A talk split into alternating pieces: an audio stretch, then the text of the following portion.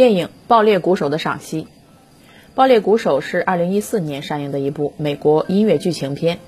荣获2015年奥斯卡最佳男配角及最佳音效奖。影片凌厉紧凑的剪辑、张弛有度的音乐控制、精准传神的表演以及独特的视角风格，使其赢得了良好的口碑。《爆裂鼓手》塑造了一对关系异常的师徒，一个是成长在单亲家庭的19岁少年安德鲁。初出茅庐的他一心想成为顶级的爵士乐鼓手，并为此付出了巨大的努力。一个是美国顶级音乐学院的爵士乐队的指挥弗莱彻，这位魔鬼导师对学员有着变态的水准要求，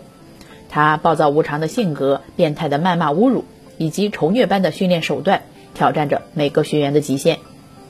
安德鲁在强压下承受着信心被撕裂的苦痛，又凭着骨子里的倔强勉力支撑。长时间的耳濡目染和非人性化的训练，让原本温顺的少年逐渐变得偏激暴躁。他与家人、女友之间的关系开始淡漠，原本对音乐的一腔热情也日益扭曲成师徒之间近乎疯魔的对决。最后，在弗莱彻难得一见的温情鼓励之下，安德鲁终于登上了纽约音乐厅的舞台。可是，此时安德鲁才惊恐地发现。原来弗莱彻自始至终就是那个自私又阴狠的阴谋家。临时更改的乐谱让安德鲁的音乐事业濒临绝境。愤怒绝望的他孤注一掷，冲上台完成了一段激情迸发的极致表演。登峰造极的技艺展示让弗莱彻露出笑容，而影片在此时戛然而止。整部电影的节奏非常快，人物的冲突也一再升级。支撑电影的不是情节，而是人物的情绪，因此在《爆裂鼓手》中大量使用了特写镜头，剧中人物的情绪因此得到放大，从而带动荧幕之前观众的情绪。这也导致了电影在很大程度上需要依靠演员的表演。不过幸好两位主角的表演都极为精彩，其中有几段冲突之处，甚至让观众喘不过气来。其中，当安德鲁为了追求自己的梦想而与女友分手。回家郁闷的疯狂打鼓时，在恼怒之下，他用拳头砸破了鼓面，手也因此而鲜血淋漓。此时，镜头特写了安德鲁流血并插进冰块之中的手，红的发黑的鲜血迅速在白色的冰块之中渗透开来，给予观众极为深刻的印象。此前，电影还多次曾给安德鲁流血的手给予特写，如第一次回家发奋苦练之后虎口流血，他贴上创可贴继续练习。在鲜血染红创可贴之后，他撕下旧创可贴，贴上两片新的创可贴，继续练。在整部影片之中，实际上导演查兹雷无意表现爵士乐有多么美好，他更像是在借助爵士乐批判一种美国式的对个人奋斗模式的极端崇拜。正如安德鲁在家庭聚会时所言：“我宁愿吸毒酗酒，三十四岁家破人亡，成为人们餐桌上的话题。”也不愿意腰缠万贯、红光满面的活到九十岁，却没有人记得我。从这句政治不正确的话延伸来看，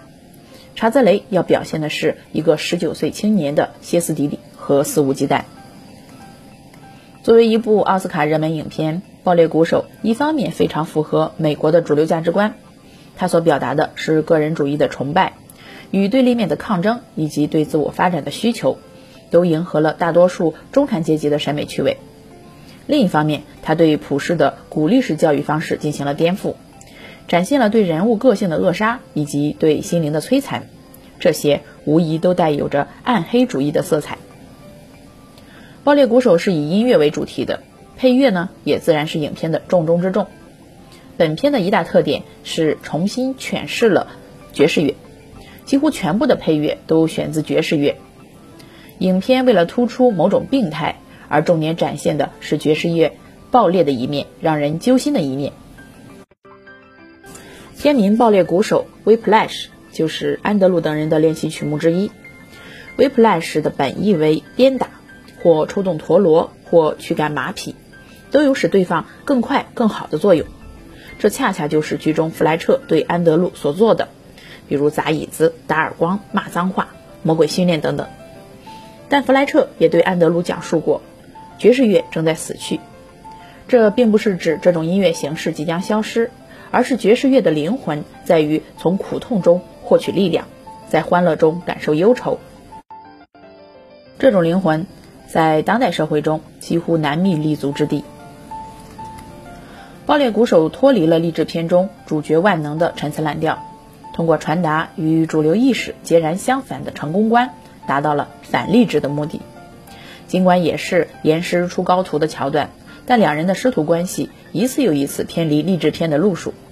两人之间没有惺惺相惜或者相互扶助，有的只是打压、摧残与倔强的反抗。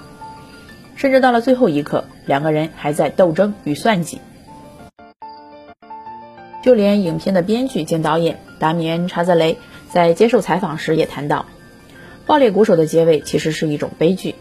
尽管安德鲁最后一场鼓打得让人血脉奋张，但是他的灵魂已经残缺不全，他再也回不到最初的单纯温良，他对音乐也没有以往的赤子之心，他的职业生涯将像弗莱彻一样，充满了狠戾与算计。正是这种不按常理出牌的剧情。让影片充满了层次感，原本在外行人眼中相对枯燥的古典也变得激昂亢奋起来。整部影片剑拔弩张的气氛，很好的表现了两人之间的激烈对抗，也给观众带来一种近乎自我毁灭的快感。爆裂鼓手一篇不仅在影像语言上颇具匠心，也为观众充分展示了节奏复杂、变幻无穷的爵士乐，而且。影像的剪辑也与音乐达成了一种同步起伏的共鸣。导演达米恩·查泽雷正是凭借此片崭露头角，在好莱坞展示了自己鲜明的艺术个性。